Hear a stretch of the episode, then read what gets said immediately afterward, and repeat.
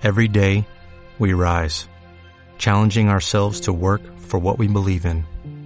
At U.S. Border Patrol, protecting our borders is more than a job, it's a calling. Agents answer the call, working together to keep our country and communities safe. If you're ready for a new mission, join U.S. Border Patrol and go beyond. Learn more at cbp.gov/careers.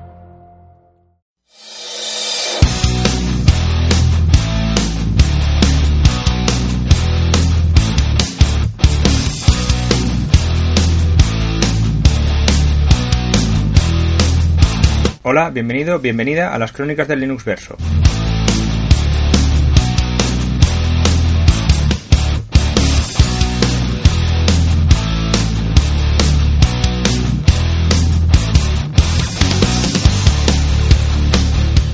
El tema de hoy no es propiamente de Linux. Eh, hoy voy a hablar sobre el tema de, de los proyectos de software libre, de open source. Eh, porque no, no todo el mundo se acaba en, Linux. Hay muchas cosas que usamos a diario y que son open source y que están haciendo grandes trabajos, grandes proyectos y que me gustaría también aprovechar esta plataforma para poder desarrollar algunos de ellos. Entonces, hoy simplemente voy a hacer un pequeño repaso por, por algunos de los que existen y gracias a los cuales eh, hoy hacemos muchas cosas que, que damos por sentadas pero que detrás hay eh, software de código abierto.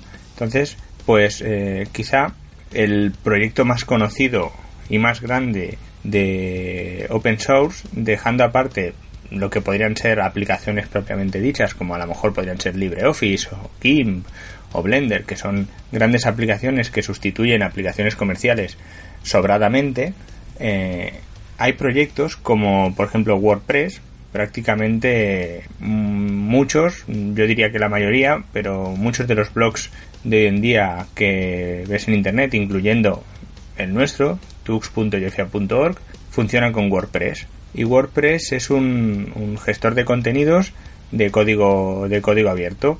Eh, WordPress ha facilitado que el, digamos la gente normal, la gente sin conocimientos informáticos, haya, haya podido acceder a Internet. Antes, acceder a Internet, a publicar en Internet, no acceder, a publicar en Internet.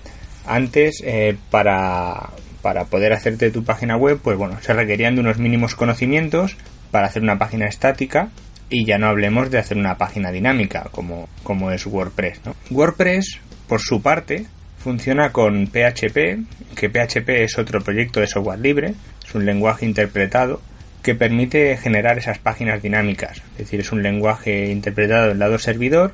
Cuando nosotros le, solicitamos una página web, este lenguaje eh, ejecuta todas las instrucciones y nos devuelve una página estática formateada en base a, la información que recoge eh, la mayoría de veces de varias fuentes, pero en su mayoría de veces de bases de datos. Bases de datos que también son software libre como podría ser MySQL o, o MariaDB, que MariaDB no deja de ser un fork de, de, MySQL, que también es software libre. Entonces, fijaros que ahora mismo todo lo que todo lo que digamos el internet habitual, las páginas habituales que estamos viendo hoy en día, dejando aparte de que puedan estar alojadas o no en un servidor Linux, que con mucha probabilidad así será, eh, resulta que tenemos el sistema para poder mostrar las páginas, es decir, el gestor de contenidos que nos permite agregar contenido a nuestra web de una forma fácil y sencilla, software libre, la base de datos donde se almacena todo ese contenido y configuraciones que nosotros agregamos es software libre y resulta que PHP, que es el lenguaje que se utiliza para generar las páginas de forma dinámica bajo demanda del usuario, resulta que también es software libre. Eso sin incluir, por ejemplo, el estándar de imágenes como JPG o PNG, que son formatos abiertos. O sea, es Internet que usamos a diario, esencialmente es software libre. Por ejemplo, ¿no? Este es quizá un, ejemplo bastante grande de proyectos de software libre que están funcionando y que intervienen en nuestro, en nuestro día a día. Como he dicho, dejando aparte pues, los programas, como pues eso, Firefox, Blender, eh, GIMP, LibreOffice, otros gestores de contenidos. Bueno, pues han habido, han habido otros, como por ejemplo, han habido y hay, como por ejemplo a lo mejor Drupal, ¿no? Es otro gestor de contenido y es algo quizá más delicado que WordPress y tal, pero bueno, no deja de ser, no deja de ser lo mismo. En el fondo, se podría decir que Internet se mueve gracias al, software libre, ¿no? Eh, otro proyecto que no es tan conocido, pero que es realmente importante y sobre el que en su día eh, haré, lo tengo ya previsto, probablemente lo haga en un par de episodios, porque es un tema muy importante, creo que refleja el espíritu absoluto de, del software libre y de, de, su filosofía, y entonces eh, os desarrollaré cosas que hemos hecho en, en, la asociación y cosas que se hacen a nivel mundial con este proyecto de software libre. Obviamente, todos los que me estáis escuchando, todos no lo sé, pero vamos, me atrevería a poner la mano en el fuego que todos, si no me quemo, conocéis Google Maps. Eh, Google Maps, pues bueno, es, una, es un mapa del mundo, público en cuanto a consulta, desde el punto de vista de que cualquiera puede ir a, a la web de Google y comprobar el mapa, mirar el mapa, trazar sus rutas, etcétera, etcétera, etcétera. Pero, y aquí viene el pero, para poder uso de esos, hacer uso de esos mapas necesitas una licencia por parte de Google, no los puedes usar más allá de hacer una captura de pantalla, cosa que si os fijáis cuando imprimís un mapa pone que es un que tiene copyright, con lo cual no se deberían poder usar capturas de pantalla tampoco, pero tenemos a tenemos eso, eh, necesitamos una licencia de uso autorizada por, por Google para poder usarlo con su API particular, etcétera, etcétera. Y además está el, inconveniente de que cuando usamos los servicios de Google Maps, por ejemplo, pues para calcular una ruta de un destino a otro, etcétera, pues todos estos datos quedan quedan grabados. Y ya no hablemos si lo estás haciendo con tu cuenta de Google activa, entonces ya sí que se la acabó. Pues existe un proyecto, muchos años, el OpenStreetMaps, que viene siendo la versión libre, como pasa con otros muchos ámbitos y aplicaciones, viene siendo la versión libre de, Street View, con la ventaja de que estos mapas son editables por los usuarios, tú te haces una cuenta y, ese mapa es, es editable. Las APIs de acceso son públicas, con lo cual cualquiera puede usar el mapa pues para sus aplicaciones, para sus webs, etcétera. De hecho, hay muchas aplicaciones que usas día a día que utilizan mapas de Google Street Maps, de OpenStreetMaps en lugar de mapas de, de Google Maps. Y hay muchos proyectos eh, pues por ejemplo para crear mapas de accesibilidad en los, barrios, es decir, pues para saber si determinadas zonas, determinadas eh, lugares, comercios, asociaciones, en definitiva, saber si por ejemplo son accesibles para personas en silla de ruedas, para personas invidentes, eh, si hay muchos obstáculos en, en la vía, incluso se hacen se hacen proyectos, pues por ejemplo que eh, si se pueden cargar los árboles determinando la especie, etcétera, etcétera.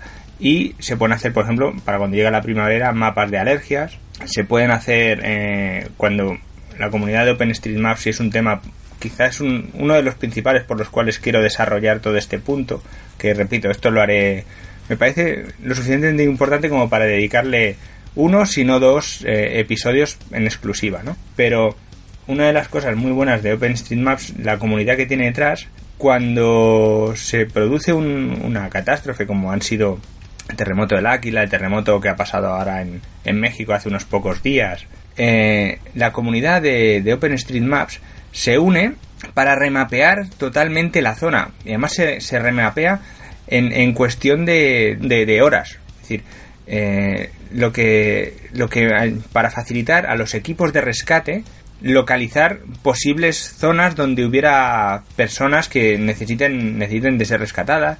O por ejemplo saber dónde había una carretera para, para yo que sé, a lo mejor en un caso de inundación poder usar esa carretera y saber que ahí había una carretera.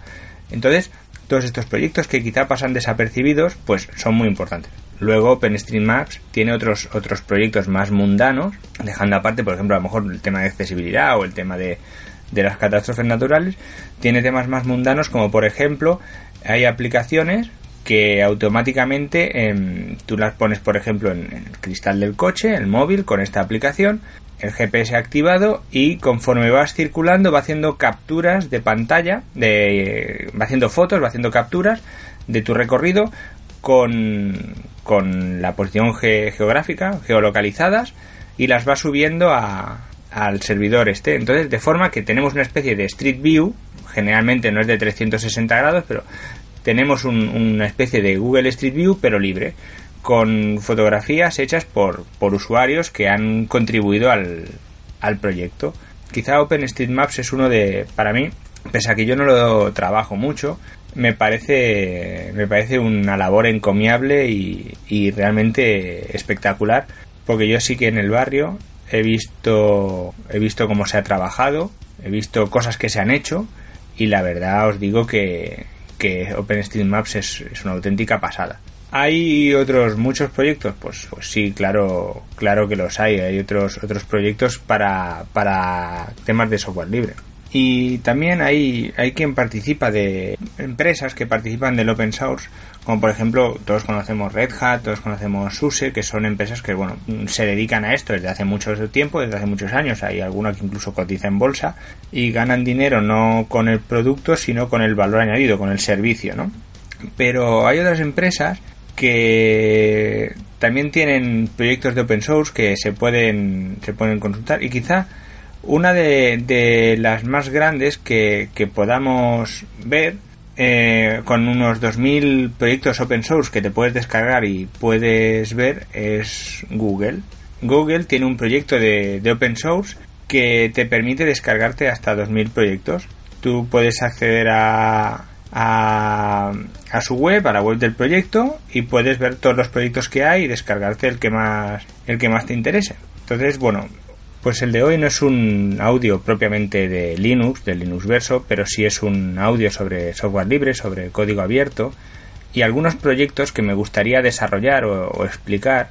Hoy he dado un pasado muy por encima por ellos, un poco por encima, sobre todo el de OpenStreetMaps, que os digo que es un proyecto que me, aunque yo no participo porque bueno, no no no es un tema que me interese, digamos el el fondo, es decir, el tema de mapeo, el tema de los mapas, de la geolocalización, no es algo que me, que me interese, pero sí la filosofía que alberga todo eso detrás, de cómo la comunidad, cuando hay un problema, se vuelca utilizando esta herramienta de software libre para facilitar a los equipos que hay en el, en el lugar, eh, para darles información fiable.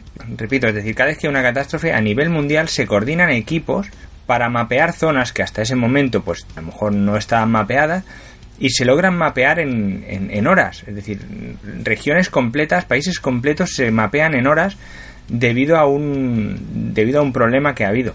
Y eso lo, lo realiza la, la comunidad. Ese, esta parte de OpenStreetMaps me parece que es muy importante darla a conocer. Y sin otro particular pues bueno mm, no, no me alargo más no quiero dar rizar el rizo y como siempre, vías de contacto tux.jefia.org, el correo electrónico, el Twitter arroba tuxjefia, comentarios en el blog tux.jefia.org o los comentarios en el canal de iVox. Si conocéis algún proyecto, si interesa algún proyecto más concreto, lo que sea, pues cualquiera de estas vías es, es válida. Hasta luego.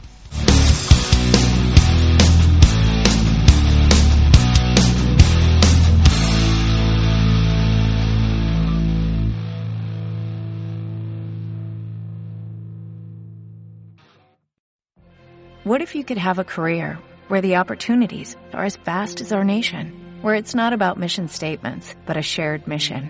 At U.S. Customs and Border Protection, we go beyond to protect more than borders, from ship to shore, air to ground, cities to local communities. CBP agents and officers are keeping people safe. Join U.S. Customs and Border Protection and go beyond for something far greater than yourself. Learn more at cbp.gov/careers.